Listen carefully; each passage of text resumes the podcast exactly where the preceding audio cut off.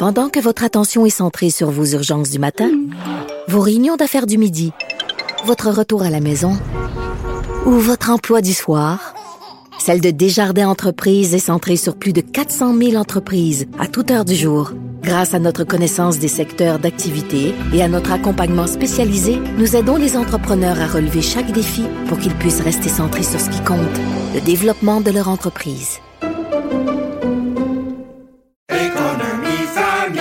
Ici Ricardo. Et Émilie, marchand d'IGA. On a envie de vous inspirer à bien manger. À moins de 5 la portion. Suffit de repérer les produits valeurs sûres et de les cuisiner avec une de nos recettes. Les valeurs sûres, c'est bien pensé, hein? Bien sûr! Détails sur IGA.net. Vous vous demandez si les plantes ressentent de la douleur?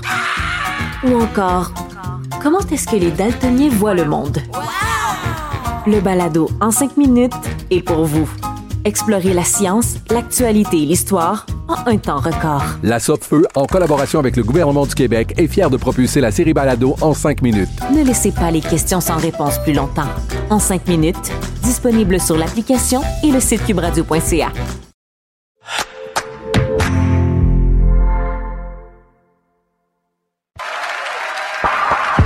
Avec lui, chaque vendredi, on vire le monde à l'envers.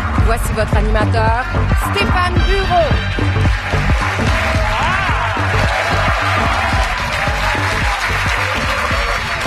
Bonsoir. Et bonsoir à vous à la maison. C'est la dernière émission de notre saison. Alors, je vous promets qu'elle sera mémorable. Et contrairement au ministre Éric Kerr, si ma promesse ne tient pas, ben, je serai pas là vendredi prochain. Gros sujet de la semaine, vous le savez, des professeurs enregistrés à leur insu dans leur classe. Nous, nos joueurs, on les enregistre jamais. C'est en direct qu'on aime les voir péter leur coche. Voici Sophie Durocher, Biz, Yasmine Abdel-Fadel, Serge Deloncourt et pour un soir seulement, Charles Lafortune.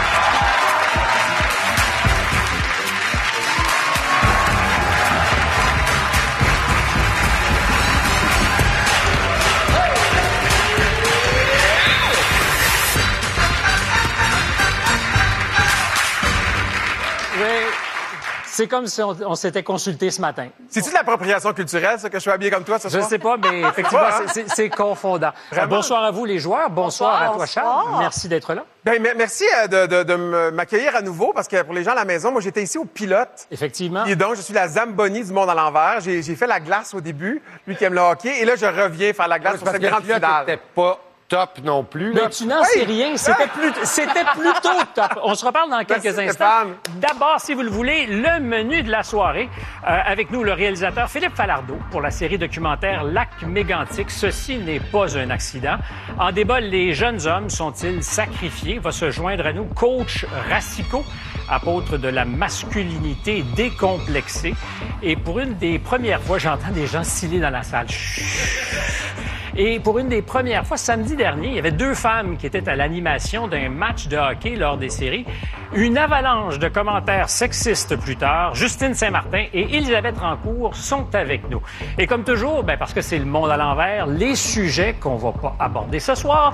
On parlera pas de cette nouvelle façon d'entamer son voyage vers l'éternité. Avez-vous entendu parler du compostage humain? Alors, c'est un procédé 100% naturel pour retourner à la Terre et se décomposer plus rapidement. Alors, parlant de se décomposer rapidement, Joe Biden sollicite officiellement un nouveau mandat. Il aurait déclaré, et je cite, pas question que je quitte la Maison-Blanche avant que je comprenne parfaitement comment fonctionne l'intercom. On parlera pas de la ville d'Ottawa qui, pour être plus euh, vivante entre 18h et 6h le matin, souhaite créer, tenez-vous bien, un poste de commissaire à la vie nocturne. Est-ce que quelque chose de moins party que la nomination d'un commissaire? Au moins, maintenant, c'est officiel. À Ottawa, la nuit commence à 18 h. On parlera pas non plus du canard du Québec. Avez-vous vu ça? Qui devient du quanard? Hein? C'est vraiment génial. Et on pourrait appliquer ça à plein d'autres produits bien de chez nous, comme par exemple dans la phrase euh, Pour aller faire du quayac en quamping, je me suis tapé la congestion routière et toutes les craques à cause de la corruption dans la construction et de notre colique de climat. C'est qui le coive? Et finalement, et finalement, On parlera pas de Martine Biron qui réclame une compensation pour la région de Lévis qui n'aura pas son lien autoroutier. Alors moi, je suggère en guise de compensation ah, une boîte de chocolat. Mais, mais, mais pas n'importe lesquels. Ceux qui se font fourrer. Bienvenue au monde à l'envers.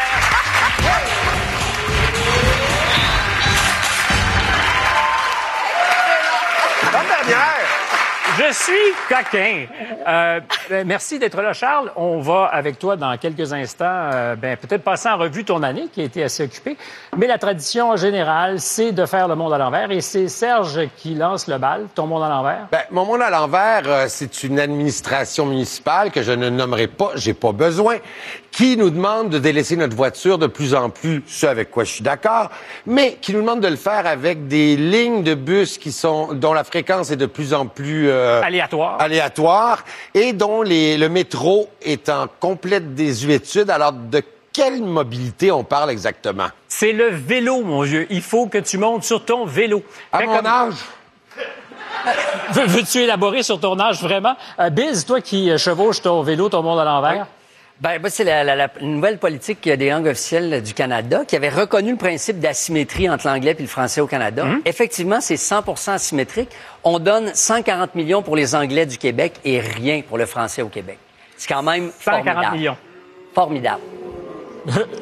Oh, Ben- Yasmine. Mon monde à l'envers, ça m'a vraiment mis à l'envers. Ce sont ces vidéos d'une source qu'on n'a pas encore identifiée.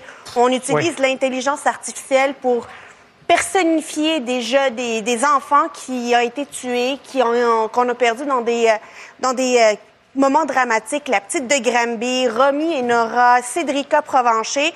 Les parents sont tombés là-dessus, puis ils voient leurs enfants se faire parler par l'intelligence artificielle, comme quoi la bêtise humaine, là, peut mener à l'intelligence artificielle. Oui, on a préféré ne pas entendre la vidéo, mais c'est vraiment glauque. Sophie?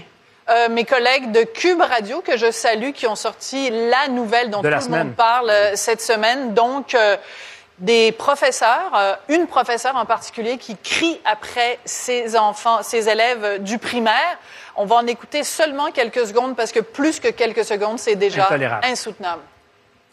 Écrase! Ton comportement m'énerve! Puis toi aussi! Ouch! Imaginez quand ça dure euh, une année complète. C'est des enfants de première année. Première Ouais. année, c'est important de le préciser. Charles, tu disais, c'est c'est fou dans ces histoires-là, c'est on mesure notre curiosité maladive parce que ça nous intéresse pas, mais on va aller entendre. Moi, je- j'étais sur un média qui n'était pas euh, québécois, donc je, je n'entendais pas exactement. Et je me suis surpris à avoir cette curiosité morbide de vouloir entendre ces paroles-là déplacées. Et euh, tout le monde voulait les entendre. C'est devenu viral. Je ne sais pas ce que ça en dit de nous. Euh, J'aimais pas le feeling que j'avais moi-même à vouloir D'être voyeur, ça. d'être Ouais, voyeur. d'être voyeur. Euh, avant qu'on en parle un peu, euh, on a réussi à avoir avec nous en salle ce soir Vanessa Quintal et son fils, Colin. Euh, bonsoir à vous Bonsoir. deux. Euh, Vanessa et euh, Quintal, euh, Quintal et Colin, qui ont vécu euh, il y a longtemps une expérience semblable. Vanessa, ça a pris combien de temps à documenter ce qui vous semblait inacceptable à l'école? Oui, ben en fait, euh, c'est ça. Euh, Mon fils est en troisième année, euh, donc ça fait sept ans. Euh, puis quand j'ai entendu les, les, cet, euh, cet extrait, ça a remémoré de très mauvais souvenirs. Euh, nous, on a vécu une situation euh, assez semblable avec euh, l'enseignante de troisième année et euh, ben, ça m'a pris en fait deux ans pour monter le dossier euh, à l'aide à l'époque du commissaire. Et vous n'aviez qui- pas passé au téléphone pour enregistrer? Non, à ce moment-là, j'avais pas pensé à ça, effectivement, mais... euh, Pendant ces deux ans, avez-vous l'impression que les collègues autour se doutent de quelque chose? Ben, en fait, ce qui était particulier, puis ce qui était la, même situation qu'à Saint-Marthe-sur-le-Lac, c'est que on est allé voir l'enseignante au départ. On a très rapidement vu que c'était 20, euh, qu'il n'y avait pas moyen, elle niait tout en bloc. Et ensuite, on est allé voir la direction, donc la directrice de l'école, qui avait l'air très étonnée. Ah, Surprise. euh, très surprise, on nous a jamais parlé de ça, vous êtes les premiers, blablabla. Je vais garder un œil là-dessus, puis finalement, au fil des mois qui passent, on se rend compte que finalement, tous les parents, plusieurs parents de la classe, sont allés la, la voir, on, on s'est mis ensemble, puis c'est là qu'on a fait, OK, euh, là, il y a quelque chose qui, qui, qui ne va pas, puis on a fait appel au commissaire, à la protectrice de l'élève, mais ça a été des, des, des heures et des heures et Colin? de monter le dossier. Est-ce que tu dirais que ça a été traumatique pour toi? Euh, ben, c'est sûr que ça a été euh, une, ma, ma pire année euh, de, Hum. de, de mon primaire, là, ma pire prof que j'ai eue. Puis, euh, Et, oui, non. euh, et la oui. conclusion troublante, on termine là-dessus, Vanessa, Oui. c'est qu'après avoir fait tout ce travail pendant deux ans, l'enseignante a juste été déplacée. Oui. Ben oui, en fait, elle a été euh, donc remerciée. Elle n'est pas revenue l'année suivante à l'école, ni la directrice d'ailleurs.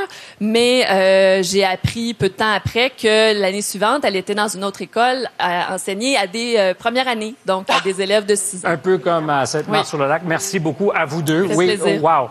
Euh, C'est comme, Biz, c'est comme les prêtres, euh, les prêtres pédophiles que l'Église catholique déplace simplement de, De paroisse. C'est sûr que c'est pas la- le même dommage, mais c'est le même comportement de cacher les choses. Biz, qu'est-ce que ça t'inspire, tout ça? Toi qui as deux jeunes Ouais. enfants qui vont à l'école? Ben, D'abord, moi, je comprendrai jamais pourquoi quand quelqu'un est pas bon, on le remercie. Alors, il faudrait pas le remercier, il faudrait, lui dire de, de décrisser, en fait.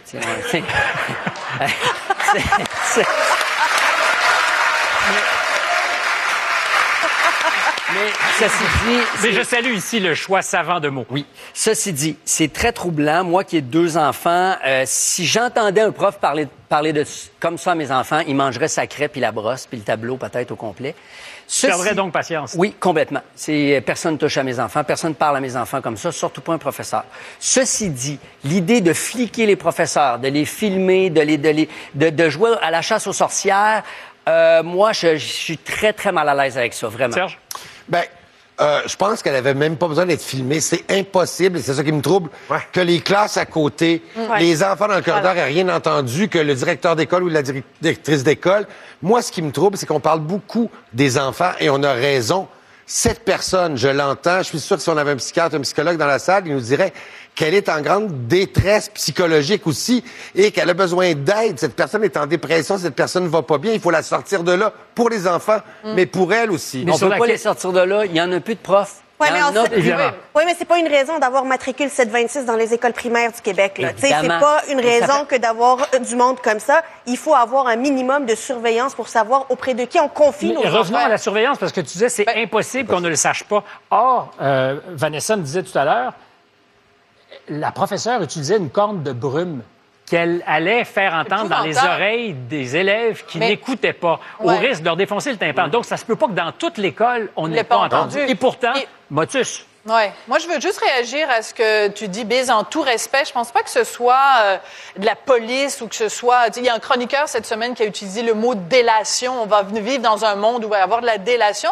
Je pense que c'est simplement des parents qui font leur devoir de citoyen parce que si ce, ce père-là n'avait pas mis un cellulaire dans le sac à dos de sa fille, il n'y aurait pas eu tout ce déboulement parce qu'il y a en effet d'autres médias qui ont découvert d'autres professeurs dans d'autres classes qui ont, qui ont euh, crié après leurs élèves. Donc, je pense pas que c'est de la police ou c'est de la délation. Je pense que c'est des parents concernés à qui leurs, enfants leurs enfants leur, a dit, leur ont dit Ça va Papa, pas à l'école. maman, il y a- la, la maîtresse nous crie après. Alors, je veux dire, c'est comme on a des caméras de 95% surveillance. Attends, plus, attends, juste deux secondes. On a des caméras de surveillance au coin des dépanneurs partout en ville. Puis on pourrait pas mettre un cellulaire dans le sac à dos de nos propres enfants. Voyons donc. Oui, mais sauf que Rapidement, là, Serge. on parle 98% peut-être des professeurs Je suis sont d'accord avec super. toi. Et là, tout le monde va se retrouver surveillé. Euh, j'ai pas la réponse, mais moi, je, le- je le Pas répète. surveillé, mais J'ai pas besoin de téléphone cellulaire pour entendre cette femme gueuler après des enfants. Ben, moi, je trouve ça bien dommage pour les autres enseignants Ouais, parce que ça. Moi, aujourd'hui, si j'étais enseignant, je vais me dire, est-ce que j'ai déjà levé le ton puis on m'a enregistré puis on va le Ça. sortir la semaine prochaine? Est-ce qu'à partir de maintenant, il faut que je considère que j'ai des micros partout dans la salle? Il faut que je Évidemment, fasse c'est embêtant, mais peut-être faut-il se poser à l'occasion la question des rapports qu'on a avec ces élèves. Et c'est le moment du, euh, ben, du sondage à bureau. Un peu plus tard à l'émission, on va se demander si les Québécois ont peur du débat, euh, parce que c'est notre dernière émission. Donc voici ma question. Sait-on débattre au Québec? Et pour en parler, on va recevoir un homme qui suscite le débat souvent. Il a même failli être notre question sondage. Pour ou contre Gilles Proux? 60 ans à rugir dans l'espace public, le vieux lion s'amène sur notre plateau. Pour répondre, vous pouvez scanner le code QR à l'écran ou encore aller sur TVA+. Et après la pause, la fortune passe au cash.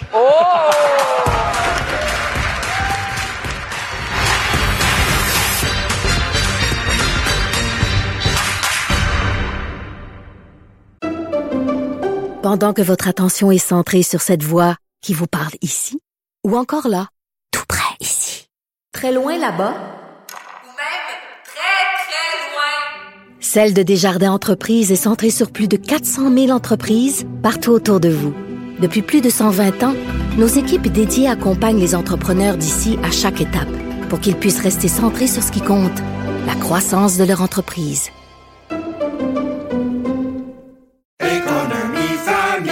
Ici Ricardo. Et Émilie, marchand d'IGA. On a envie de vous inspirer à bien manger. À moins de 5 la portion. Suffit de repérer les produits valeurs sûres et de les cuisiner avec une de nos recettes. Les valeurs sûres, c'est bien pensé, hein? Bien sûr! Détails sur IGA.net. Vous vous demandez si les plantes ressentent de la douleur? Ou encore, comment est-ce que les daltoniens voient le monde?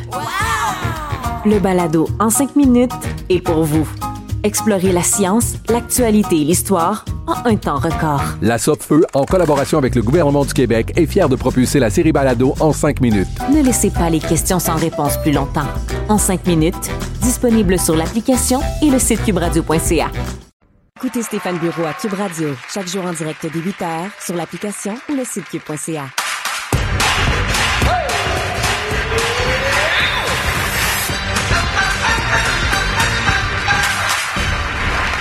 Nous sommes vendredi soir en direct. C'est le monde à l'envers. Notre invité cette semaine, Charles Lafortune. Élève Lafortune, t'as l'air d'un gars prêt. Oui, j'ai hein, j'ai comme, euh, ouais, j'ai comme une pomme puis mon crayon aussi. Un premier Euh, ben, en fait, c'est plutôt la fin des classes parce que Indéfendable, c'est fini. Depuis hier, ouais. Euh, Est-ce que c'est un soulagement quand la marchandise est livrée comme producteur?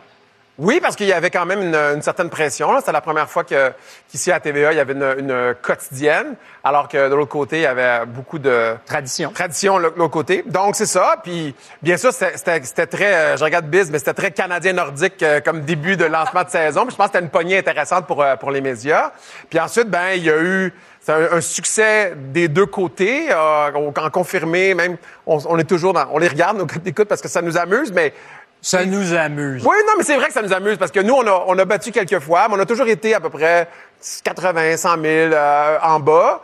Mais, mais ce qui est formidable, c'est qu'il y a autant de monde qui travaille euh, sur deux séries, autant d'acteurs, etc. Il y a autant de monde devant la télé à cette heure-là. Oui. Euh, Est-ce que ça se peut euh, que ça soit autant de monde en même temps? Non, non, en fait, euh, Numéris, les, euh, les, petites, les petites pagettes là, qui, font, euh, qui font la compilation, ben, ils compilent quand même beaucoup plus tard euh, le, le- ce qu'on appelle, nous, l'overnight là, pour le lendemain. Ouais. Qui a écouté ça dans le deux ans le lendemain? Donc, plusieurs, quelques heures après encore, sont encore entrés. Donc, en fait, il y a un phénomène télé qui est très intéressant maintenant, c'est que les gens écoutent soit une des deux émissions, ensuite écoutent l'autre émission, parce que 70% des gens écoutent, de- du total, écoutent les deux émissions.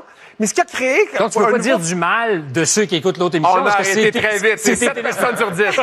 Mais donc, ça crée un phénomène, c'est-à-dire qu'avant, on mettait, euh, on mettait ça comme un, un anchor le matin ou un, un morning man qui fait lever une station de radio. On mettait une émission comme ça, puis ça levait. Là, le phénomène en télé, les émissions après drop dans les deux réseaux. Donc, les gens écoutent. C'est un, un tout nouveau paradigme en télé. Es-tu compétitif? Que- Très. Comment? Très. Ah, une autre fois? Très, très. Mais moi, ça m'amuse. C'est sûr que, tu sais, je jouais au hockey dans la rue. J'aimais ça quand on jouait On s'amuse pas quand on est compétitif. Oui, je pense que oui. Oui? Non, on ça m'amuse. quand tu gagnes. C'est ça. Ah, mais je sais pas. Moi, j'aime le processus beaucoup. J'aime, j'aime jouer. J'aime la partie. J'aime pas juste le score à la fin. J'aime jouer. J'aime ça. J'aime le faire. j'aime ça. Non, j'ai- j'aime ça. Puis, puis je dois, à- puis très sincèrement que euh, Fabienne Larouche, pour pas la nommer, c'est quelqu'un qui a beaucoup changé la, la télé québécoise. Moi, j'étais un jeune producteur. Euh, pourquoi pas ça, je suis jeune? si jeune. Ouais, ouais, je suis jeune. T'es jeune donc, en production. c'est certain que je, je- je m'en suis inspiré, euh, puis euh, il y a beaucoup de codes là-dedans, puis, puis de faire en sorte que des gens aussi, maintenant, on fait des émissions pour que les gens en discutent. Il y a beaucoup de théories qu'on met dans nos émissions maintenant, on donne pas les réponses. Les gens sur les réseaux sociaux ont toutes sortes de théories, puis on les lit, puis on s'en sert. Euh, Je t'avais posé la question, euh, c'était peut-être un peu plus pressant à l'époque, en août, septembre, quand tu es venu faire le pilote, euh, puisque ça s'appelle Indéfendable. Ouais. Comme producteur, des gens qui sont pas formellement accusés devant les tribunaux, euh, mais qui sont montrés du doigt. On avait tout engagé Marie-Pierre Morin, Oui. Julien Lacroix, je t'avais posé la question, et d'autres.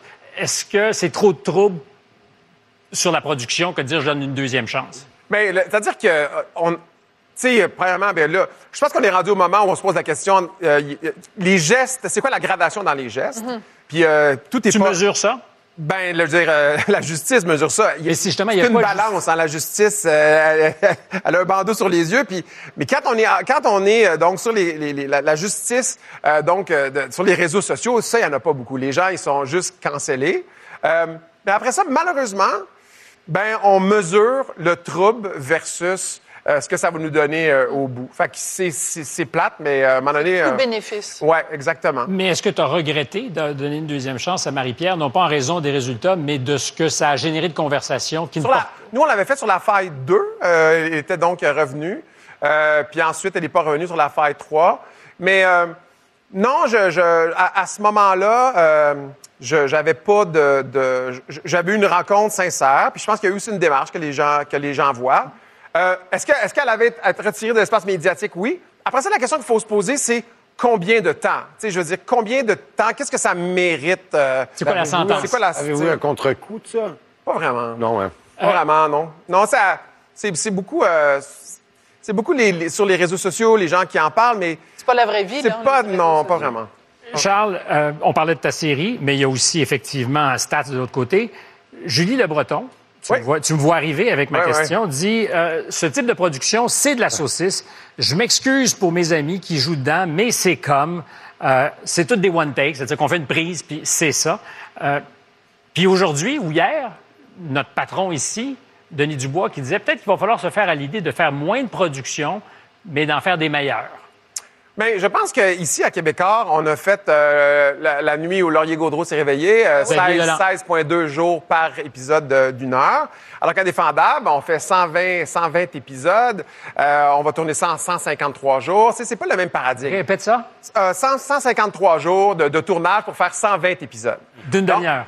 Oui, de 22 minutes, en fait, de temps écran. Donc, c'est une journée quart. c'est- comme du théâtre, en fait. On- les, les acteurs sont extrêmement préparés. Mais en fait, moi, ce qui m'a... ben, un, ça m'a peiné parce que Julie, un, j'ai commencé avec elle dans Watatata. Elle faisait ma blonde. Et je rappelle que c'était une quotidienne. Mais ça, j'irai pas là. Parce que c'était de la saucisse? C'était de la bonne saucisse. Vous aviez 16 ans. Moi, j'avais 25, mais je jouais 19. Mais, mais la- le, le- le truc, c'est que euh, pa- parfois, il faut faire un- un- un- une différence entre l'art, le divertissement, la grande télévision euh, populaire. Et puis, euh, ben, on pourra pas faire toujours Laurier Gaudreau parce qu'on n'a pas les moyens. Puis, des fois, c'est important de faire indéfendable parce qu'indéfendable permet de payer une bonne partie de Laurier Gaudreau. Et c'est une très bonne idée que de nourrir ceux qui euh, travaillent dans On ce... fait beaucoup, beaucoup, travailler beaucoup, beaucoup d'acteurs. C'est à ça que ça sert, la saucisse. C'est ça que ça sert, la saucisse, faire Exact, nourrir exact. les troupes. Merci beaucoup. On revient dans quelques instants avec toi, mais la prochaine question, ben, vous pouvez l'applaudir. Et c'est la dernière. Peut-on débattre au Québec? Ben, justement, on va en débattre après la pause. Non, on peut pas.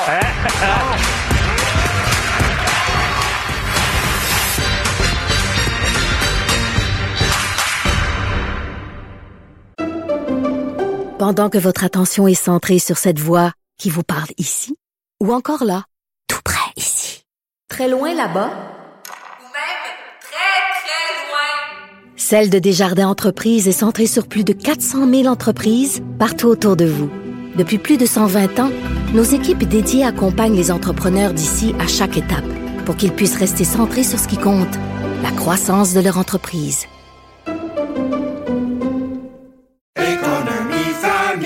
Ici Ricardo. Et Émilie, marchand d'IGA. On a envie de vous inspirer à bien manger. À moins de 5 la portion. Suffit de repérer les produits valeurs sûres et de les cuisiner avec une de nos recettes. Les valeurs sûres, c'est bien pensé, hein? Bien sûr! Détails sur IGA.net. Vous vous demandez si les plantes ressentent de la douleur? Ou encore, comment est-ce que les daltoniens voient le monde? Le balado en cinq minutes est pour vous. Explorez la science, l'actualité et l'histoire en un temps record. La Feu, en collaboration avec le gouvernement du Québec, est fière de propulser la série Balado en cinq minutes. Ne laissez pas les questions sans réponse plus longtemps. En cinq minutes, disponible sur l'application et le site cubradio.ca.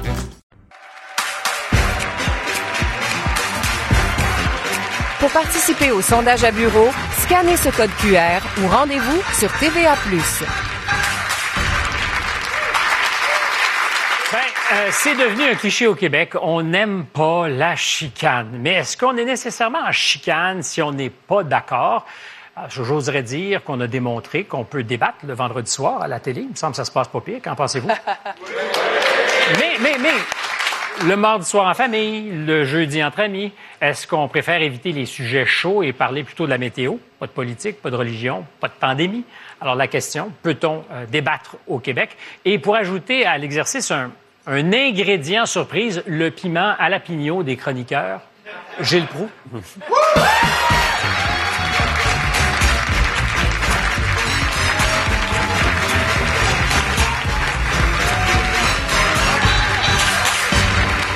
Bonsoir, Gilles.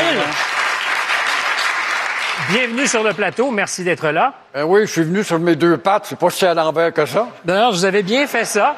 Euh, Gilles, je me posais la question en préparant notre exercice. Est-ce que vous faites une différence entre débattre et provoquer?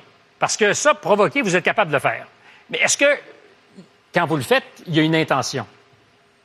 Ben, la provocation est nécessaire pour susciter un débat. Comment voulez-vous faire un, débat si on provoque pas, si on est terne, incolore, inodore, sans savoir, sans pétard? C'est ça le problème du journalisme au Québec actuellement. On en est rendu avec deux catégories de journalistes.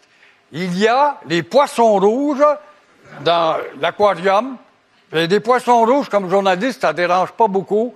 Le pouvoir qui mérite de nous rendre des comptes. D'être interpellé. Hein? D'être interpellé, le pouvoir. Les interpeller, puis pour susciter le débat, donc provoquer parfois. L'autre catégorie, ce sont les corbeaux de corde à linge, comme ils appellent souvent. Les corbeaux de corde à linge, ça peut piaffer au sein de belle émission, je suis invité. On parle d'un animateur qui prend une demi-heure à mettre la table, et puis là, on parle de chaud, puis on devrait, puis je pense... c'est vrai. Hein? mais, mais Gilles... Mais, mais moi, Gilles- j'ai assez hâte de voir... Si j'étais un chef de nouvelles, je te dis qu'il y a des coups de pied derrière qui se donneraient avec des beaux souliers italiens pointus. Je les rentrer profondément. Et tu vas aller chercher, tu vas aller chercher des individus qui sont redevants devant le public pour faire des débats. OK. Alors, Gilles, euh, quand, et c'est pas à charge, mais ça a été entendu, quand vous dites euh, on va croire ça, ces bâtards-là, ce sont des bâtards, c'est tout ce qu'ils sont, des cochonneries, un parti de menteurs. Parlant de Québec solidaire, euh, et je comprends que vous avez, dans l'ensemble, peut-être été mal cité, mais votre intention quand vous faites ça, c'est de les tenser eux ou de provoquer les gens qui vous écoutent et d'attirer notre attention?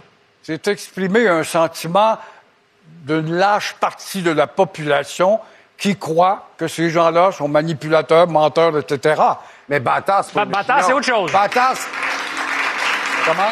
Mais bâtard, c'est pas une opinion, c'est une insulte. Ouais, mais ça fait partie des grands classiques. OK. Euh, euh, d- Des vôtres, peut-être. Euh, Gilles, est-ce que vous pensez que le débat se porte mieux aujourd'hui qu'il y a 20, 30 ans? Parce que la question, il me semble qu'elle se pose à chaque cinq ans. On n'est pas Il capable n'y de en a débattre. plus de débat. C'est évident que les médias électroniques changent de personnalité à tous les dix ans. On a eu la période de l'âge d'or, la période des, des joueurs de hockey en ondes, la période, euh, tiens, des, euh, des, des gastronomes, on peut bien être obèse. Et puis là, on passe à une autre période. Puis il y a eu la période des gens qui demandaient des comptes à ceux qui sont redevants. Alors, on a eu les grandes gueules, Prou, Pasco, Cournoyer, etc., Arthur, et euh, ça a été une période qui est disparue. Alors- là, on est rentré dans les lignes. Dans tout le monde, il est beau, tout le monde, il est fin, tout le monde, il est gentil. Je J'ai l'impression que Gilles Proux ne regarde pas beaucoup vendredi soir le monde à l'envers. Mais- Parce qu'ici, il n'y a personne qui est beau, personne qui est fin, personne Oh, oh. qui Oh, oh, on oh. chicane. Alors, on j'ai posé une question. puis Après, on Il y a des grandes gueules, il y a quelques grandes gueules quand même au Québec. Moi, j'en ai épousé une, mais bon, je sais pas, peut-être que vous le connaissez. On, on sait, on sait pas de qui. Mais avant, avant que tu y ailles, j'ai envie de donner les résultats du sondage parce que ça donne une idée. Euh, bon, je suis le boss ici seulement, je te l'assure. Dans le reste de ma vie, c'est pas clair. Euh, donc, on posait la question est-ce que effectivement on sait débattre au Québec? Oui, 21% Non, 79% euh, Charles, euh, rapidement, rapidement, votre opinion. Toi, est-ce qu'on sait on est capable de débattre au Québec? Non, parce que souvent on pense que c'est une attaque personnelle. Non, parce qu'on confond la critique et euh, l'attaque et la haine. Yasmine? On aime débattre, on ne sait pas débattre, il faut du courage pour débattre. Par rapport à la France, non. Par rapport aux États-Unis, oui. J'arrive de France et j'allais dire ça. Euh, on ne sait pas débattre ici. Pourquoi on ne sait pas débattre? Ben parce que parce que ça devient euh, tu m'accuses, t'es pas gentil avec moi, etc. Alors dis que que, tu non, moi des- je, je suis 80% du temps pas d'accord avec mesdames là. Ça, on n'est pas en chicane, on prend un verre quand même après. On peut débattre d'idées. Ça veut pas dire que je- je- j'attaque l'individu, mais je veux juste dire une chose. Euh, Vous parliez de euh, Pierre Pasco, de de- d'André Arthur. Moi, je pense pas qu'ils étaient dans le débat. Ils étaient dans l'insulte et la diffamation. C'est ça qui a changé, M. Prou. Mais Je pense pas que Pasco était dans la diffamation, Cournoyer était pas dans Non, pas Cournoyer. la diffamation. Mais nous revisiterons André pas le- le était passé Un excellent animateur, mais il avait le don d'entrer dans la vie privée. C'est ça le reproche que je lui fais. Mais à l'époque, Mais c'était avait- un maudit bon communicateur. Mais Gilles, à l'époque, à l'époque, il y avait des animateurs qui étaient, qui étaient là-dedans. Maintenant, on va sur les réseaux sociaux. Si vous voulez avoir euh, Un débat. vraiment des insultes et euh, de la Ah, couleur, il y en a ouais. beaucoup. Là. On en a tous les jours. Tous les Mais jours. pour répondre à ta question, est-ce qu'on peut débattre ou est-ce qu'on sait débattre au Québec? J'ai deux exemples à te donner comme quoi non, on n'est pas capable puis on peut pas. Euh, cette semaine, il y a une chroniqueuse dans un journal que je nommerai pas, mais qui est pas le journal de Montréal et qui est pas le Devoir non plus. Donc, euh, concluez si vous voulez. Donc, tu me parles de la Gazette, évidemment. Évidemment. Sauf qu'elle écrivait en français, fait que ça élimine ça. Euh, elle a parlé, elle a dit qu'elle serait incapable de s'asseoir devant quelqu'un qui ne pense pas comme elle parce qu'elle serait trop tentée de lui foutre son poing dans la gueule avant même qu'il n'ouvre la trappe. Et Sur la question de publié l'avortement. oui, mais, mais peu, peu importe la question. On peut parler du débat euh, Israël-Palestine, peu importe le sujet. Elle a quand même écrit ça dans le journal. Le journal l'a publié et plusieurs de ses collègues l'ont applaudi. C'est quand même assez particulier. Donc, la vision du débat au Québec, c'est je veux débattre, mais uniquement avec des gens qui pensent comme moi. Le deuxième exemple que je voulais te donner rapidement, l'été dernier, j'ai écrit dans le Journal de Montréal une chronique sur les drag queens. Et il y a un humoriste très connu au Québec qui n'était pas d'accord avec moi. Au lieu de débattre avec moi, il a encouragé ses petits amis sur Facebook à venir manifester devant chez moi. Et ça, je n'ai pas trouvé ça très rigolo. C'est pas comme ça qu'on débat au Québec. Non, effectivement, c'est pas comme ça qu'on est. Voilà. Au Québec, on aime être le spectateur du débat, mais surtout du derby de démolition de quelqu'un. Ça, on aime ça. Puis surtout quand c'est quelqu'un qu'on n'aime pas. Et aujourd'hui, tout le monde débat. Pendant que nous, on est en train de parler ici, il y a quelqu'un qui est en train de débattre sur le débat, à propos du débat, sur les réseaux sociaux. À la maison. Alors, débattre, ça, c'est bien. Avoir le courage de venir publiquement et de dire devant tout le Québec notre position, ça, peut-être pas. Gilles, rapidement, vous faites non de la ça n'existe plus. C'est pas vrai que c'est des- c'est du piaffage. Ça fait partie des corbeaux de corde à linge. Mais moi, j'aimerais ça qu'un des corbeaux de corde à linge descende d'altitude, puis qu'il aille auprès de Valérie Plante, puis dire, Madame Plante, on va faire un débat, voulez-vous venir sur le plateau? Ça fait trois ans que je l'avais annoncé, que j'avais mis un comité de francisation de Montréal. On n'en a jamais reparlé, on n'en parle pas. Je dirais à l'Office de la langue, on te paye combien, le nouveau président? Tu gagnes à coût de dizaines de millions de dollars. Qu'est-ce que vous avez apporté, l'Office de la langue, au moment où, justement, la ville Oui, mais Monsieur Pou, je vous trouve très méprisant avec les gens qui sont venus après vous.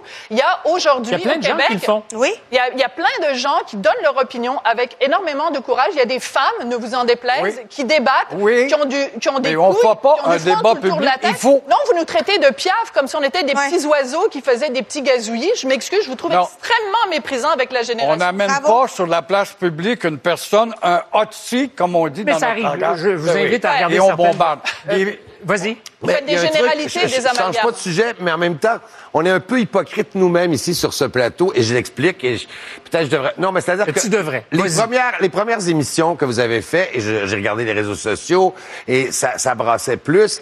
Et les gens pensent qu'on se chicane un peu, on se retient. Pas, parce, de, pas de chicaner. On est tous beaucoup plus passionnés que ce que vous voyez à la télé parce que ça serait considéré comme des insultes envers fille, etc. Alors que dans la coulisse, on s'envoie promener. C'est beaucoup plus... euh, euh, on est quand même obligé au Québec de faire... On devrait tourner en coulisses, dans le fond. Ben, moi, je pense... Non, mais on devrait surtout... Les gens devraient surtout comprendre que si on n'est pas d'accord et qu'on lève le ton, on- c'est une opinion... On n'est pas d'accord sur l'opinion et pas sur la personne. Voilà les poissons rouges. Maintenant, avec les réseaux, parce qu'avec les réseaux sociaux, c'est que tout le monde, tout le monde, dé- moi, mettons, quand j'ai commencé à dire mon opinion il y a, il y a- il y a mille ans, euh, quand les- il y a plein de gens qui n'étaient pas d'accord avec moi, mais je le savais pas. Maintenant, j'ouvre mon- mon- mes réseaux sociaux et là, on le sait. Alors, c'est comme aller dans l'enclave au hockey. Tu manges des coups, c'est normal. Si tu débats, tu vas manger des coups. Mais là, c'est comme si tu es dans l'enclave, tu manges des coups, mais tous les spectateurs qui sont pas d'accord avec toi viennent te picosser puis te rentrer dans la bande. Oui, Ça, et même plus, parce que moi, la semaine, enfin même pas la semaine dernière, cette semaine, il y a un monsieur qui a comparu au palais de justice de Montréal. Il est accusé de harcèlement et de menaces à mon égard. Richard aussi euh, a Mais porté plainte contre. Je veux dire, être, être euh, C'est- de s'exposer. Aujourd'hui, au Québec, c'est s'exposer. Mais c'est à- pas qu'au Québec. Mais c'est si on veut ailleurs débattre aussi. aussi, Oui, si on mais- veut débattre, est-ce qu'on est d'accord que tout le monde a le droit de débattre avec nous, Bien même s'ils sont des nouveaux arrivants, même s'ils n'ont pas la même couleur de peau, même s'ils n'ont pas la même sexualité, parce que quand on s'astine, on se fait souvent répondre, oui, mais t'es même pas un vrai Québécois. Oui, mais tu sais pas de Euh, quoi je m'excuse, tu m'as déjà sorti cet argument-là, Serge Denoncourt, parce que tu as ridiculisé mon accent français. Tu es très mal placé pour parler. Pardon? Ben oui, ici même sur le Première, première présence à Oh, l'émission.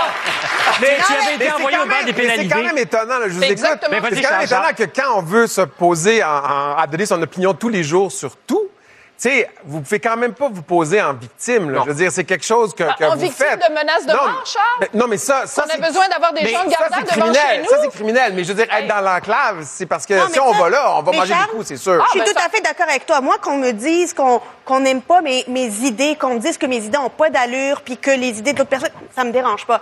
Mais j'ai le droit de les dire. Oui, Ne pas me dire que non, je n'ai pas le droit de dire ça parce que X, On peut Y, pas t'insulter sur ta On peut race, ton corps, ton sexe, euh, tes enfants. de Non, non, mais non, C'est- mais c'est ça le problème, c'est à qu'aujourd'hui, on annule une personne qui veut débattre pour ce qu'elle est et pas pour ses Mais idées. quand on, est, Et on a besoin, quand on ces arguments-là, là, c'est parce qu'on n'est pas capable de débattre. Ben voilà. Ouais, Ben le voilà. mot de la fin, c'est souvent, c'est qu'on veut plus maintenant, on veut plus débattre, on veut avoir raison, on veut convertir comme si l'adversaire était un infidèle ou un ennemi à abattre. Et le mot de la fin, en fait, je vais te le donner parce que tu as dit quelque chose avant qu'on entre en scène. Tu as dit, moi, ce que j'aime dans un débat, c'est quand je change d'idée. Moi, j'aime ça changer d'idée. J'adore. Je, je, je, je, suis pas, je ne viens pas prêcher. J'adore écouter cette émission-là puis me dire Ah ben tiens, je suis un petit peu plus de droite ou Ah ben tiens, je suis un petit peu plus de gauche que je pensais. Merci Ce beaucoup. n'est que du bavardage.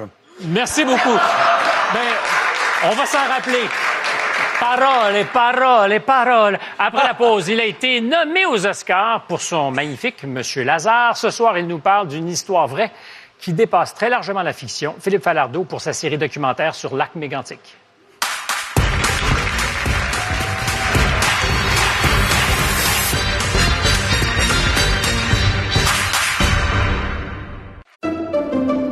Pendant que votre attention est centrée sur vos urgences du matin, vos réunions d'affaires du midi, votre retour à la maison ou votre emploi du soir, celle de Desjardins Entreprises est centrée sur plus de 400 000 entreprises à toute heure du jour. Grâce à notre connaissance des secteurs d'activité et à notre accompagnement spécialisé, nous aidons les entrepreneurs à relever chaque défi pour qu'ils puissent rester centrés sur ce qui compte, le développement de leur entreprise. Ici Ricardo. Et Émilie, marchand d'IGA. On a envie de vous inspirer à bien manger. À moins de 5 la portion. Suffit de repérer les produits valeurs sûres et de les cuisiner avec une de nos recettes. Les valeurs sûres, c'est bien pensé, hein? Bien sûr! Détails sur IGA.net. Vous vous demandez si les plantes ressentent de la douleur? Ou encore, comment est-ce que les daltoniens voient le monde? Le balado en cinq minutes est pour vous. Explorez la science, l'actualité et l'histoire en un temps record. La Feu, en collaboration avec le gouvernement du Québec, est fière de propulser la série Balado en cinq minutes. Ne laissez pas les questions sans réponse plus longtemps. En cinq minutes, disponible sur l'application et le site cubradio.ca.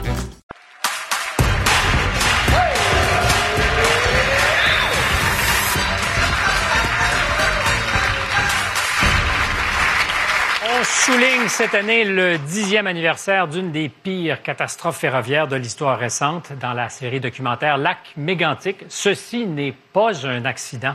On comprend que la tragédie était, oui, terrible, mais surtout parfaitement évitable. Euh, il avait accumulé les manquements suivants.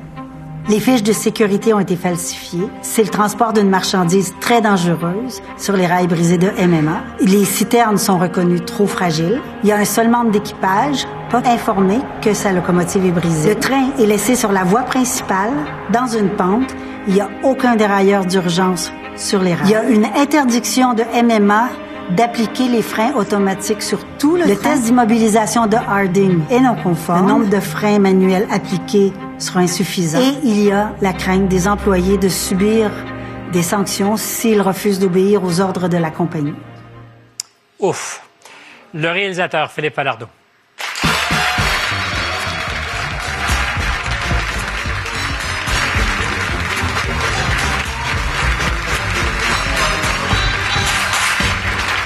Bonsoir Philippe et, et merci d'être là.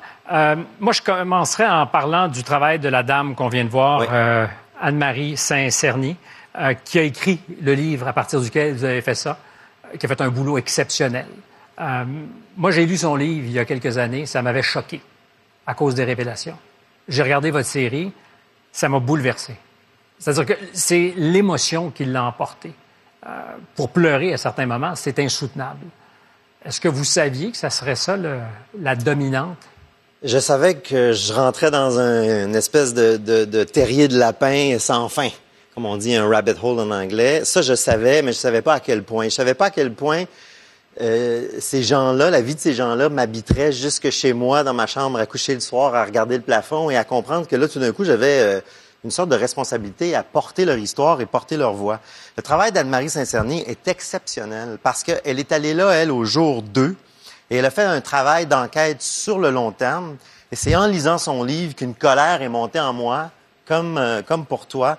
Et je me suis dit, euh, d'abord, je me suis, j'étais en colère contre moi-même, d'avoir pensé qu'il y avait un avant et un après mégantique, et qu'on avait changé les choses, et euh, colère contre le système et les, politiciens de n'avoir rien fait vraiment depuis. Alors, je parle d'émotion, puis je pense qu'on va aller tout de suite au vif de, l'émotion. Euh, on va entendre quelqu'un qui, manifestement, t'a fait terriblement confiance. Pascal Charest, c'est ça son nom? Il a perdu sa femme, ses deux jeunes filles. Il a pensé à se suicider jusqu'à ce qu'on lui dise que les jeunes âmes pures allaient une place et les suicider pas à la même. On écoute. T'as pas le choix de t'accrocher à quelque chose dans la vie. Puis, c'est pour ça que je te disais que quelqu'un qui se suicide, ben, ça va pas à bonne place. Puis que les enfants en bas âge, c'est des.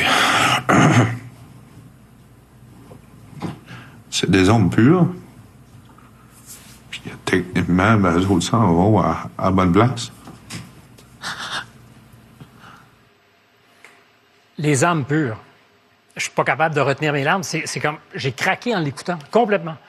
Et tu dis ça n'a pas de sens. Ça n'a pas de sens.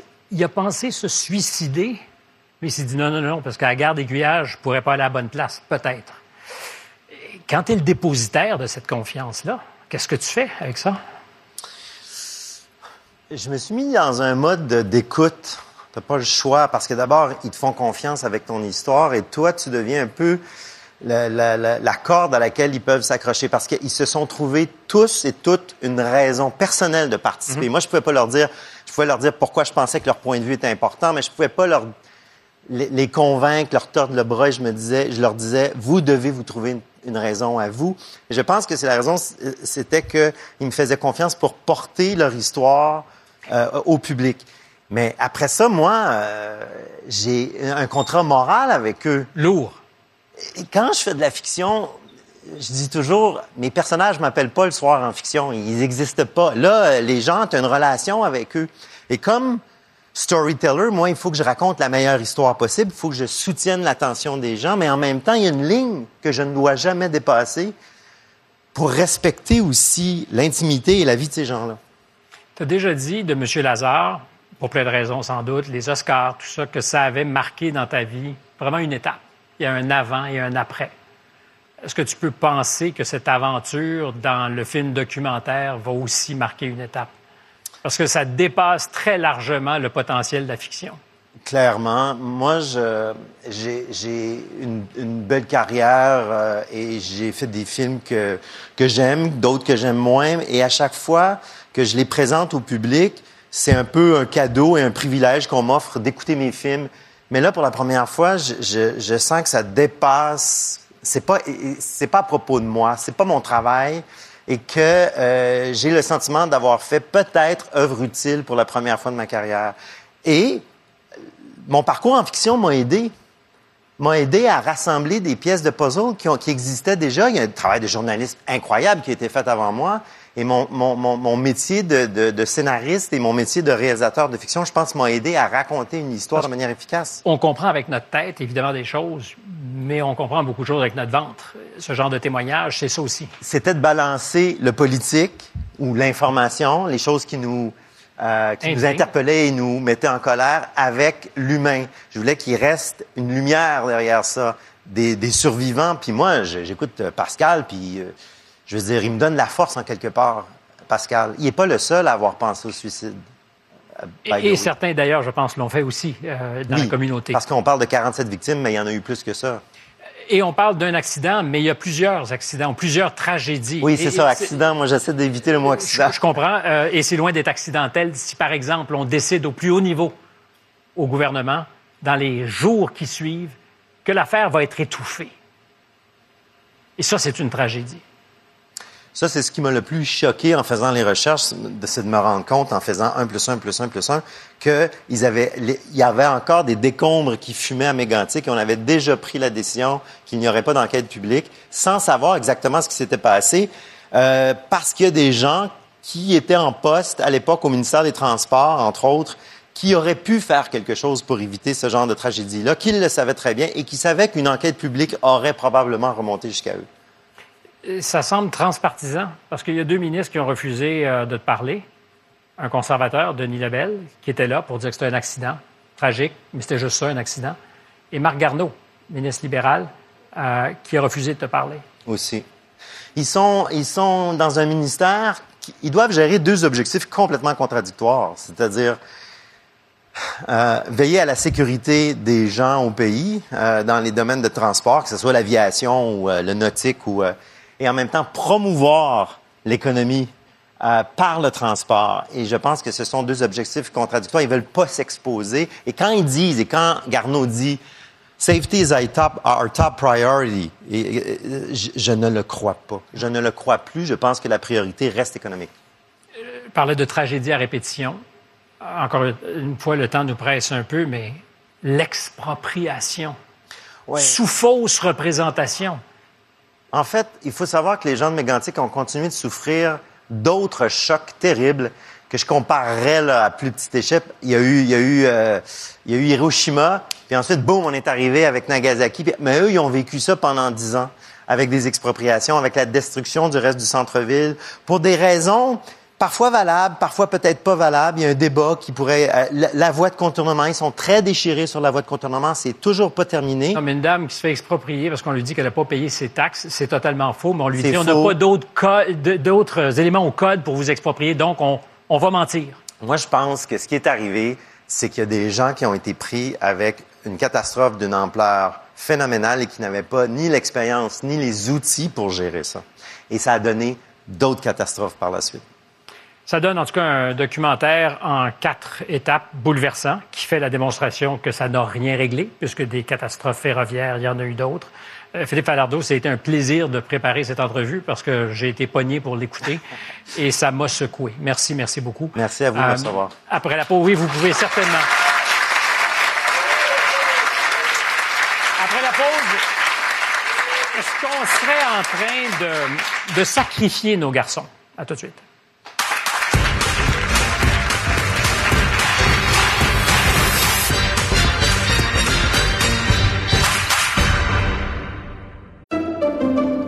Pendant que votre attention est centrée sur vos urgences du matin, vos réunions d'affaires du midi, votre retour à la maison ou votre emploi du soir, celle de Desjardins Entreprises est centrée sur plus de 400 000 entreprises à toute heure du jour.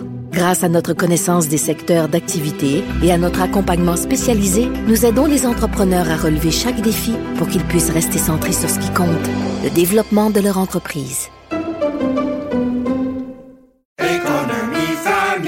Ici Ricardo. Et Émilie, marchand d'IGA. On a envie de vous inspirer à bien manger. À moins de 5 la portion. Suffit de repérer les produits valeurs sûres et de les cuisiner avec une de nos recettes. Les valeurs sûres, c'est bien pensé, hein? Bien sûr! Détails sur IGA.net.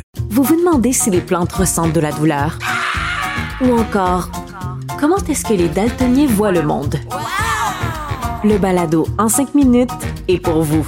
Explorez la science, l'actualité et l'histoire en un temps record. La Feu, en collaboration avec le gouvernement du Québec, est fière de propulser la série Balado en cinq minutes. Ne laissez pas les questions sans réponse plus longtemps. En cinq minutes, disponible sur l'application et le site cubradio.ca.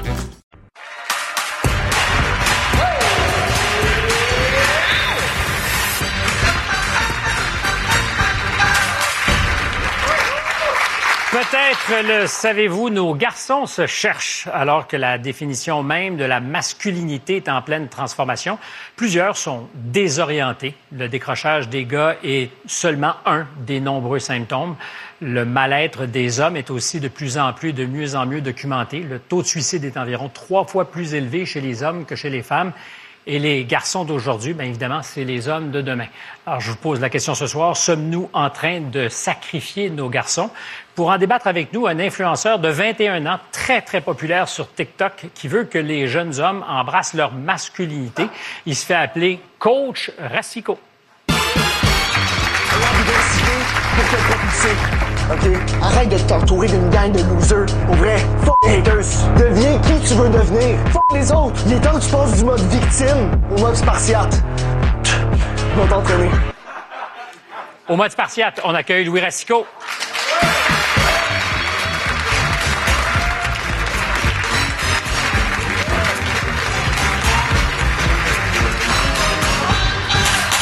Bonsoir, Louis.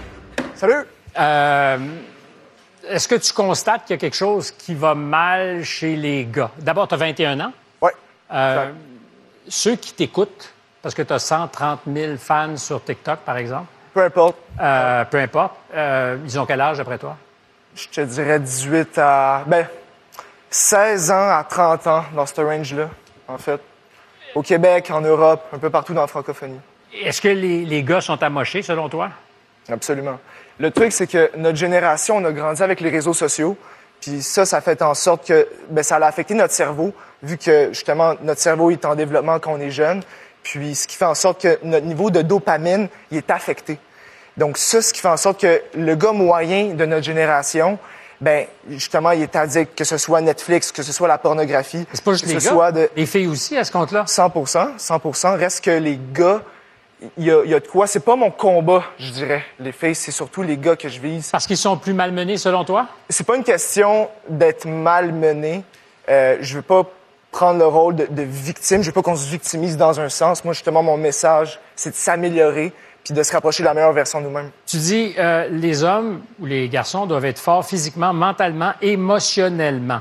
Euh, on parle beaucoup de masculinité toxique. T'es pas là-dedans. Ou t'es Qu'est-ce- là-dedans? Qu'est-ce que tu entends par masculinité toxique, rien? Je te pose premièrement? la question. Pour toi, qu'est-ce que tu entends? Quand j'entends masculinité toxique, j'entends narcissique, j'entends menteur, j'entends quelqu'un qui a pas d'honneur, j'entends quelqu'un euh, qui joue dans le dos du monde. Sexiste. Ouais, 100% violent. Tu sais, la masculinité toxique, selon moi, c'est quelqu'un qui contrôle justement pas ses émotions, comme je dis. Ça, ça peut créer justement la violence, des agressions. C'est ça l'enjeu. figure, un, un gars qui interviewe un autre gars puis qui a comme les larmes qui lui montent aux yeux parce qu'il est vraiment étreint par ce qu'il voit, il est-tu pas vraiment homme? Non. Un gars peut pleurer. C'est permis? Je dis pas d'être un robot. Non, non, mais je, je- te pose la question. Ouais, non, mais je dis pas d'être un robot. Je dis que, tu sais, les, émotions, c'est ça qui fait en sorte qu'on est humain au final. On n'est pas des robots, je pense. Euh, je crois que c'est d'avoir un, un minimum de contrôle sur soi. Je pense que ça fait pas de tort. Surtout dans un débat. Actuellement, on se demande est-ce qu'on sait débattre au Québec? Je crois que justement, si on se dissocie un peu de nos émotions, puis qu'on est neutre, puis qu'on est stoïque, ben, je pense que là, on peut faire plus de, de progrès. en fait. Stoïque, spartiate, on fait des pompes, euh, on y est. Exactement. On Biz- s'entraîne. Biz, toi, est-ce que tu penses que les gars sont, sont amochés? Euh, oui, je pense que dans l'espace public actuellement, il y a une espèce d'association presque systématique entre masculinité et toxicité. Ouais, ça. Or, il y a des valeurs masculines. C'est correct d'être énergique, c'est correct d'être fort, c'est correct d'aimer les chars, c'est correct d'aimer le hockey. Mais, mais tu dois garder ta bisoune dans les culotte si la fille, elle veut pas. Oui, ben oui. Et les deux faut- sont conciliables.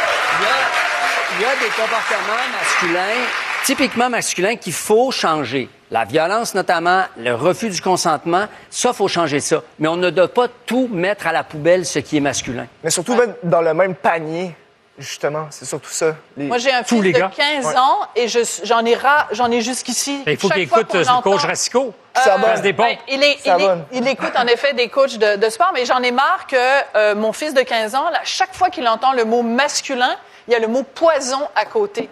À un âge où on est justement en train de se bâtir une identité, c'est comme si on disait aux filles, chaque fois qu'il y avait le mot féminin, il y avait le mot poison à côté.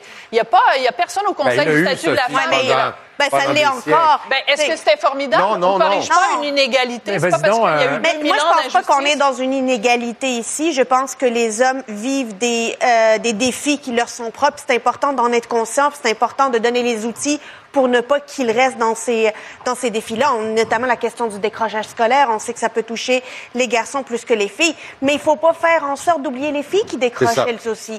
Parce qu'il y a des filles aussi qui décrochent. Il y a Et plus des de modèles. garçons. Mais beaucoup des- plus de garçons. Oui, mais oui, j'ai dit qu'il y avait des garçons, mais il faut pas oublier qu'il y a aussi des filles. C'est pas une raison d'oublier ces filles-là parce qu'il y a plus de garçons. Et ce que je dis également, c'est que il y a beaucoup plus de modèles de réussite masculins dans l'espace public que de modèles de réussite féminin. D'ailleurs, les mêmes femmes qui ont réussi, on les sort à chaque panel pour dire, regardez, les femmes qui réussissent, c'est vos exemples. Alors que des hommes qui réussissent, là, ça, il y en a partout, puis on s'exclame Juste plus par devant curiosité, ça. comment tu réconcilies ce qu'elle dit avec ce que tu viens de dire? C'est-à-dire qu'aujourd'hui, et tu élèves d'ailleurs un, un jeune garçon et une jeune fille? Moi, je suis au cas. Ces questions-là, là, à tous les jours, je me les pose. J'ai une fille de 12 ans, un gars de 16 ans, puis je veux le meilleur pour, les deux.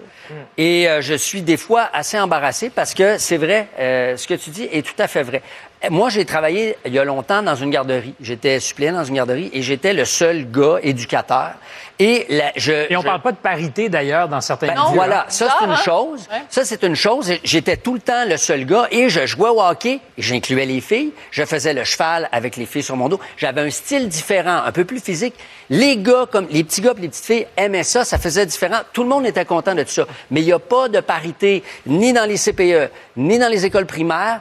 On manque de garçons éducateurs, modèles, mais à la fois, à la fois pour les gars et pour les filles. C'est bon pour tout le monde la parité. Toi, tu as fondé une Je, euh, ben, avec École? d'autres gens, une école. En Serbie? euh, en Serbie, pour des, de faire ça à des Montréal? gens. Ben, c'est en Serbie qui, sont voulu, qui ont voulu de moi. Je leur ai fait à Montréal. Tu vas où, là, là, là où le marché te demande. Exactement. C'est non, mais poisson. surtout qu'ils sont dans une situation qui n'existe même pas à Montréal, c'est-à-dire ils souffrent de, c'est des Roms, des jeunes Roms qui souffrent de racisme, qui vivent dans la rue, etc. Et en fondant cette école pendant des années, euh, moi je suis directeur artistique, mais aussi là-dessus, et euh, on enseignait aux filles et aux garçons en étant très fiers d'enseigner aux filles et aux garçons, alors que les filles et les garçons se mélangent beaucoup moins dans, en disant voilà, l'égalité, l'égalité. Et là, l'égalité, il faut pas mélanger deux mots. Égalité et pareil, ça veut pas dire la même chose. On n'est pas pareil, on est égaux, mais on n'est pas pareil. Et j'ai changé le cursus des cours des garçons et celui des filles, pas ce qu'on apprend, comment on l'apprend. Et les garçons, je les fais bouger à toutes les heures. Je les fais dépenser leur testostérone et toutes sortes d'hormones dont je connais pas le nom. Les filles, par contre, restent assises, elles aiment la discussion. Et il y a des garçons aussi. Donc, les besoins sont différents. Ils sont Ben, différents? T'as devant toi des gens qui ont des besoins différents. Et ici, au Québec, on a décidé que la solution, c'est d'être sage et assis derrière son pupitre. Et c'est c'est- pour les garçons, c'est Garçons très et filles. difficile. Louis. Louis. On, on parle, vous avez sans doute entendu parler des, des incels, de ces célibataires involontaires. Euh, ça me donne à penser qu'il y a une génération de jeunes hommes ou garçons qui ont peur des filles ou qui sont qui savent pas comment aborder les filles. Est-ce qu'il y a de ça aussi? Comme Ben- d'être déclassé par rapport aux filles? Je pense que oui, on a tendance euh, à les mettre sur un, sur, sur un pied euh, supérieur, si on veut, sur un piédestal. Les filles? Selon moi, ouais. Parce que je crois que c'est entre autres causé par la pornographie que les jeunes hommes euh, écoutent. Oui, des femmes en écoutent, mais c'est surtout les hommes qui en Je pense pas écoutent. que dans la pornographie, on met beaucoup les femmes sur un piédestal, on les met surtout Bref, en mais bas justement, du si- euh, laisse-moi laisse-moi laisse-moi finir, s'il te plaît. laisse-moi finir, s'il te plaît. C'est que justement, mon point, c'est que les gars commencent très jeunes à écouter la pornographie. Ce qui arrive avec ça, c'est qu'on objectivise, euh, Objectivise. objectivise, merci, la femme. Donc c'est pour ça qu'on la voit plus comme un objet sexuel. C'est pour ça que les gens, ils ont de la misère à Hey, objet sexuel excessivement performant dans- en pornographie. non, mais c'est vrai, ça devient compliqué là, pour les filles aussi. Là. Mais il y a aussi la question de l'école. Les, les gars euh, sont plus, disons, euh, sont plus en retard ou ont des difficultés que les filles semblent pas avoir. Euh, Est-ce que toi, dans tes relations, tu as eu à un moment donné l'impression que tu n'étais pas à la hauteur? je parle pour mon parcours personnel Ouais. parce que je peux pas. euh, c'est ça. Mettons personnellement, je crois que j'ai plus la plume d'un entrepreneur. Puis je crois que l'école c'est surtout fait pour les travailleurs et non pour les entrepreneurs. Euh, c'est pour ça que je dirais, tu sais, mettons gars fille. J'ai pas vraiment d'opinion là-dessus, mais je crois principalement. parle de ton parcours personnel. Ben, c'est ça, c'est pour ça mon parcours personnel. Avec les filles, je dirais que moi, ce qui me motivait, c'était pas les notes, c'est quand c'est concret. C'est pour ça. C'était pas ma question, on s'entend pas. Répète. Ma question, c'était, on respire.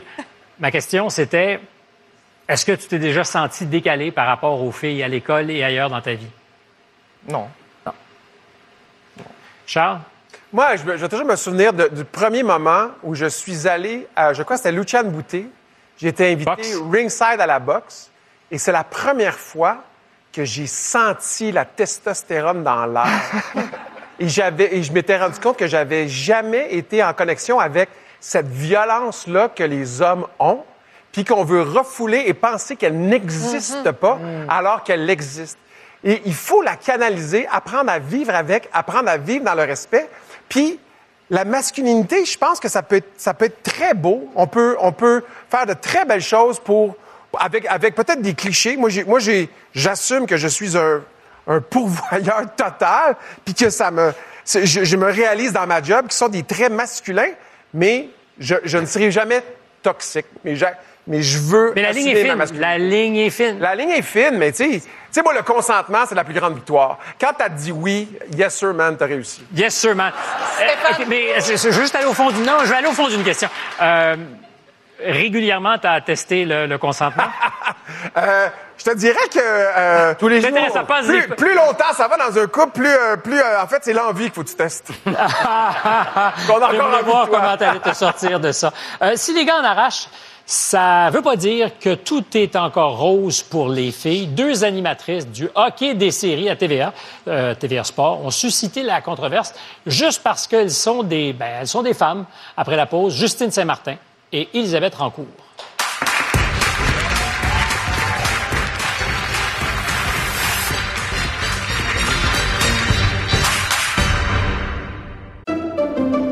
Pendant que votre attention est centrée sur cette voix qui vous parle ici, ou encore là, tout près ici, très loin là-bas, Celle de Desjardins Entreprises est centrée sur plus de 400 000 entreprises partout autour de vous. Depuis plus de 120 ans, nos équipes dédiées accompagnent les entrepreneurs d'ici à chaque étape pour qu'ils puissent rester centrés sur ce qui compte, la croissance de leur entreprise.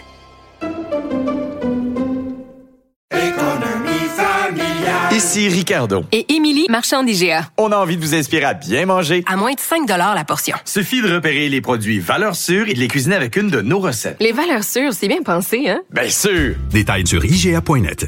Vous vous demandez si les plantes ressentent de la douleur?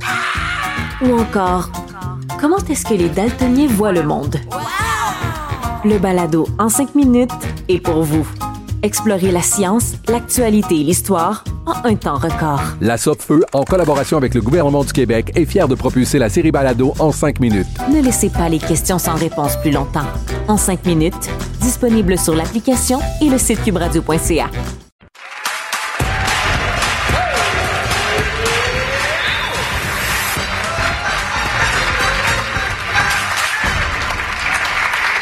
Après les gars, les filles, samedi passé, un des euh, un pas, je devrais dire plutôt de plus a été établi vers l'égalité homme-femme. Pour la première fois de mémoire d'homme, deux animatrices sont présentées ensemble des matchs de hockey dans les séries éliminatoires.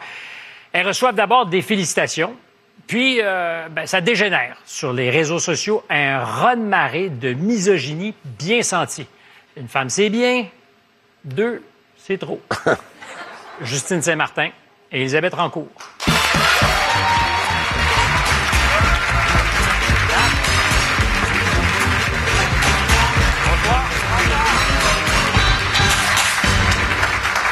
Ah, Il y en a une qui est sous tension, l'autre est bien relax. Justine, tu travailles ce soir. Oui. On est- Troisième période. Troisième période. Donc, entre deux périodes, tu es avec nous. Euh, alors que toi, Elisabeth, Moi, je travaille pas ce soir, donc j'ai mon verre de vin qui m'attend. Excellent, mais il est loin. Euh, alors, au départ, c'était une bonne nouvelle. C'était pas comme les premiers pas de l'homme sur la lune, mais néanmoins, deux filles qui, ensemble, animent une soirée de hockey en série. Euh, C'était pas planifié, hein? C'est ça qui est important de mentionner. C'était pas planifié, c'est arrivé comme ça. J'étais en onde, je vois Justine dans mon moniteur, je fais aïe aïe, c'est-tu déjà arrivé? Qu'on a vu deux femmes en même temps à la barre de match de la LNH. Je ne pense pas de mémoire de femme. je ne pense pas. Donc, on a pris spontanément cette photo-là, je l'ai envoyée sur les réseaux sociaux, juste pour. c'est cool. Avant de réaliser qu'on était habillés pareil en plus. Oui, en plus. Fait que c'était juste, Charles et moi, on fait la même chose. c'était vraiment juste euh, une publication sans arrière-pensée de dire c'est rare qu'on travaille en même temps, c'est génial. En plus, on ne s'est pas appelé, mais on est habillés pareil. Puis- Et finalement, ça a un peu dégénéré. L'idée, c'est pas de dire on marque l'histoire, mais quand même, c'est cool. Non, puis c'était c'était surtout pas un- une euh, guerre contre les hommes ou nos collègues masculins. Au contraire, fait que je sais pas où certaines personnes ont peut-être perçu cet aspect Alors, de combativité. Petit tweet, et là, ça part. Exact. Et Qu'est-ce qu'on vous dit? Oh, voulez-vous que je vous en lise? Ben, je serais très curieux. Je le vois dans tes yeux que. Mais, mais que Elisabeth, en fait, moi, j'ai surtout compris en m'intéressant à votre histoire que euh, tu réponds, toi?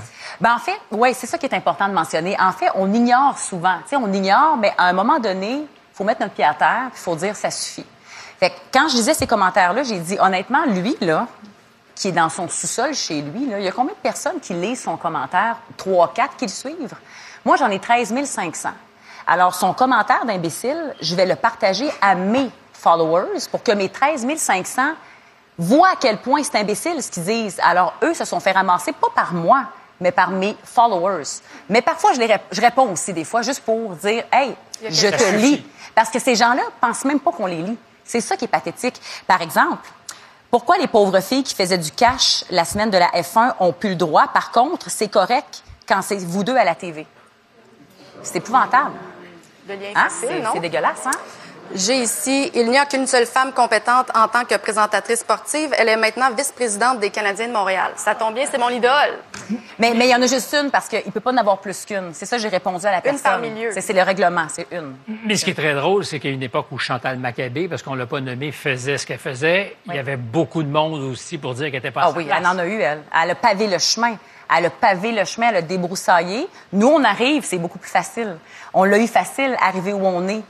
Mais c'est pas encore complètement débroussaillé. On est encore en train d'arracher des roseaux ici et là. La Et bonne nouvelle, c'est qu'on est maintenant deux.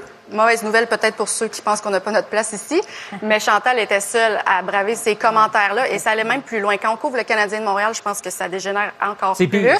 Oui, c'est pire. Et euh, ouais, j'ai quand même envie de dire que la majorité des commentaires étaient très positifs. La majorité des gens sont très courtois. Les messages qu'on reçoit sont super gentils aussi. Moi, ce qui me surprend, quand c'est même, euh, tu dis euh, cet imbécile-là. Or, ce n'était pas qu'au masculin que ça se décline. Il y a aussi beaucoup de femmes qui sont enragées contre vous. Oui. Je sais pas pourquoi, d'où ça découle, mais moi, avant ce moment-là, là, avant cette semaine, j'avais jamais vécu ça comme tel. Ce genre de haine-là, ce genre de commentaires gratuits que tu dis, voyons, on va loin, là. Mais je recevais souvent, puis toi aussi, et Chantal Maccabé aussi, c'est une bonne amie, elle me dit souvent, on elle reçoit et je reçois des messages sur comment tu t'habilles, voyons, ça marche pas. C'est pas la bonne tenue. Les femmes vont nous critiquer sur l'habillement, la façon qu'on est coiffé, maquillé, ça marche jamais. Il n'y a pas un homme qui va nous commenter là-dessus, à part dire qu'il aime comment on est habillé, on aime. Mais les femmes vont souvent critiquer comment on- le look. Comment Nos collègues ouais. non plus ne reçoivent pas vraiment de Euh, non. commentaires sur leur look. Jamais, en fait. Leur cravate qui est probablement la même que la veille. Ça, personne parle n'en parle. Non, ça, tout est beau. même chose quand on Eh ça oui, tout à fait. Et je le Désolée sais. d'interrompre, mais... Non, mais je le sais pour voir les Pareil. commentaires. Effectivement, euh, votre tenue, c'est c'est un- une considération qui n'est jamais retenue contre nous. Euh, Ben, moi, on m'a souvent parlé de ma tuque. Je dis ça Ouais.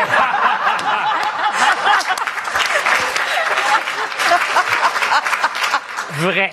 Euh, par curiosité, ça fait combien de temps que tu fais ton métier, Ça fait 15 ans que je suis à TVA, aux nouvelles et au sport. Ouais. Justine? Ça fait 11 ans cet été que je travaille dans le domaine des, du- des médias sportifs. Et j'ai tout fait dans ces milieux-là. C'est ça que j'ai envie de dire. Je suis pas apparue à ce poste-ci euh, du jour au lendemain. Moi, j'ai joué dans les mineurs longtemps. J'ai j'ai été archiviste, j'ai été statisticienne, j'ai été rédactrice, j'ai été reporter. Donc, j'ai fait toutes les étapes qui que- mènent à la LNH. Mais justement, mais c'est un des commentaires. Comment pouvez-vous faire ça puisque vous avez jamais joué au hockey comme c'était une qualification? Euh, Lionel Duval a probablement pas beaucoup joué professionnel non plus. Ben, c'est ignorer notre rôle aussi parce que notre rôle en ce moment, c'est pas d'analyser les matchs. Moi, mon rôle, c'est comme c'est ton rôle, c'est l'animation. J'anime. Je connais mon matériel, je connais mon hockey, mais je peux pas l'analyser comme un Maxime Lapierre, comme un Guillaume Latendresse. Ils l'ont joué. C'est comme dans n'importe quel autre sport. Je peux pas analyser la politique. J'ai jamais été politicienne. Mais on a nos analyses pour ça. Moi, je suis animatrice. Je leur passe le POC. Et eux analysent. Et même si j'avais déjà joué au hockey, euh, Steph, hier, j'étais avec M. Jacques Martin. Donc, c'est sûr que mon rôle demeurerait le même, que je sois un homme ou une Ah, femme. ouais. C'est de lui poser des questions et de savoir qu'est-ce que lui a vu d'une telle séquence ou d'une période de- d'une Je me suis posé une question en pensant à votre affaire. Est-ce que vos fans sont peut-être par moments plus misogynes que les joueurs de hockey de la Ligue nationale? Ben oui. Ben oui. Parce que moi, j'ai couvert le Canadien il y a peut-être, euh, j'ai commencé en 2014, j'ai fait plusieurs années. Et honnêtement, les joueurs, les entraîneurs, le personnel, les préparateurs physiques, les seuls commentaires que j'ai eus de ces gens-là, là, à Montréal, dans les autres villes, c'est du positif. On aime voir des femmes. On aime voir le mélange d'hommes et de femmes parce que ça change un peu l'ambiance. C'est pas juste le boys club qui rentre puis qui pose des questions. Moi là, quand j'ai un joueur qui arrive, là, comment va, comment va ta femme? How's the baby? On pose plein de questions On voit les à l'extérieur. Exactement. Aussi. On a une vision différente Ouais. parfois que justement ceux qui ont vécu la game. euh, puis Je pense que c'est ça qui fait la force d'une équipe. C'est pareil comme une équipe de hockey. Il y a des gens qui ont leur propre rôle. Il y a des attaquants, il y a des défenseurs. Notre rôle est différent que un homme qui fait la même job que nous. Est-ce que vous pensez que c'est lié au hockey? C'est-à-dire que ces commentaires, on les entendrait pas, on les lirait pas si vous étiez à commenter un match de, de foot ou autre chose. Ben, j'ai eu cette réflexion-là parce que moi aussi, c'est la première fois, là, je dois dire, que, c'est, que j'ai fait face Ouais. à autant de haine. Moi, euh, tu sais, oui, des invitations très explicites, oui, des photos non sollicitées, euh, ça fait partie du De quotidien, malheureusement. Mais des commentaires haineux avec une violence aussi qui soupçonnait qu'une femme ou qu'une porteuse d'utérus ne devrait pas faire ce métier-là, autant qu'un homme n'a pas sa place comme infirmier. Euh, C'est vraiment la première fois que j'étais confrontée à ça. Puis je dois dire, je couvre les remparts, les lions, le football universitaire, j'anime le golf. La réponse, c'est peut-être là. C'est la première fois que ça m'arrive. Culture du hockey. Euh, ben, toutes les deux, je dis euh, bonnes séries éliminatoires parce qu'il faut retourner dans quelques instants. C'est en direct, donc tu vas te déplacer. À vous deux, euh, Justine, Elisabeth, merci. Merci beaucoup. Pour la dernière fois cette année, on remet le monde à l'endroit.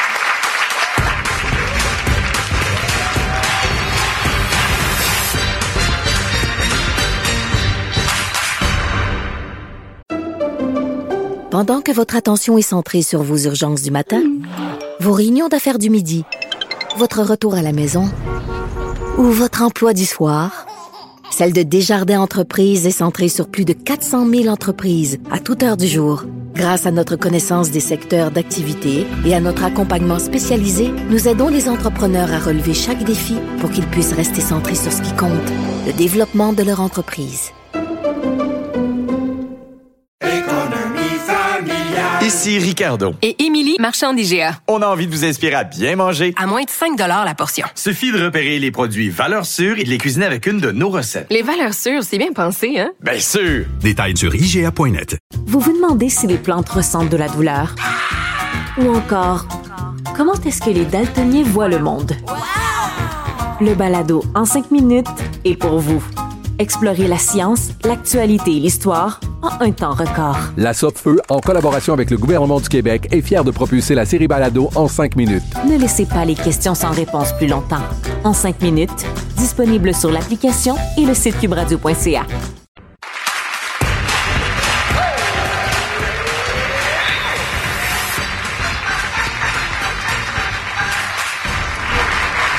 De piste, dernier monde à l'endroit, ou encore ce qu'on se souhaite pour la suite. Charles, mon Euh, plus de, de Marcel Lucier qui a remis 7 millions sur un gain de 70 millions à la Fondation euh, Louis et Véro pour les enfants euh, autistes. Et moi aussi, j'ai une fondation. Alors, plus de gagnants de l'Auto-Québec qui font un don à Fondation Autistes et Majeurs.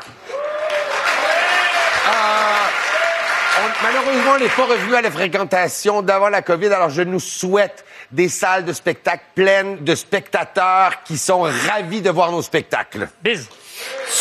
Sur les routes, euh, dans la rue, sur les réseaux sociaux, je souhaite de la sérénité cet été à tout le monde, de la bienveillance, de la patience, de la politesse, du civisme, de la galanterie et la capacité de s'excuser. Moi, je nous souhaite euh, Québec qui est capable d'additionner les drag queens avec Éric Duhem, avec Biz, avec Yasmine, avec Sophie, avec Serge, avec tout le monde, qu'on serre les coudes, on peut pas soustraire. Sophie? Je veux rendre hommage aux hommes québécois qui ne sont pas toxiques. C'est la société la plus égalitaire en Occident. Messieurs, les Québécois, vous n'êtes pas toxiques. Ne vous laissez pas embo- embobiner par les gens qui disent le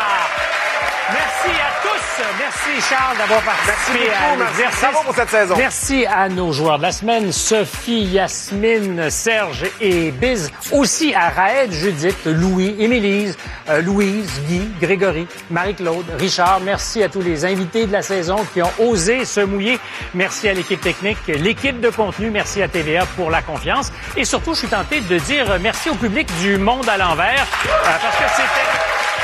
C'était une proposition audacieuse et vous êtes vraiment embarqués. Vous avez commenté, vous vous êtes insurgés par moments, vous avez répondu à nos sondages.